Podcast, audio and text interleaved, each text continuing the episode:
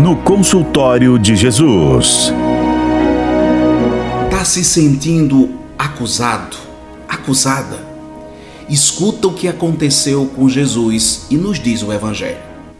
Conta que os fariseus vão acusar os discípulos porque estavam arrancando espigas de trigo no dia de sábado.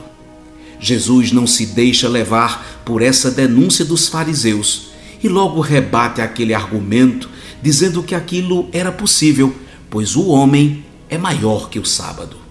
Ei, quero falar para você, você que se sente acusado, dedurada, perseguido, perseguida, não tema. Você tem um advogado que vai lhe defender e você não será condenado. Jesus conhece a verdade de seu coração. Jesus está dizendo a você que acha que está tudo perdido. Não é bem assim.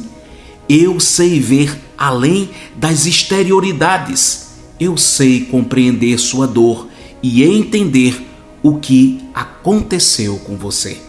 Com Jesus, o que pareceu e até pode ter sido um erro aos olhos dos que te acusam ganha o carimbo de absolvição.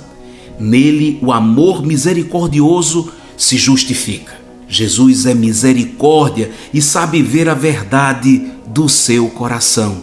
Nele não há condenação. Diga, eu creio, Jesus. Você está no consultório de Jesus. Eu sou Fabiano Moura de Moura. Quero fazer um convite a você.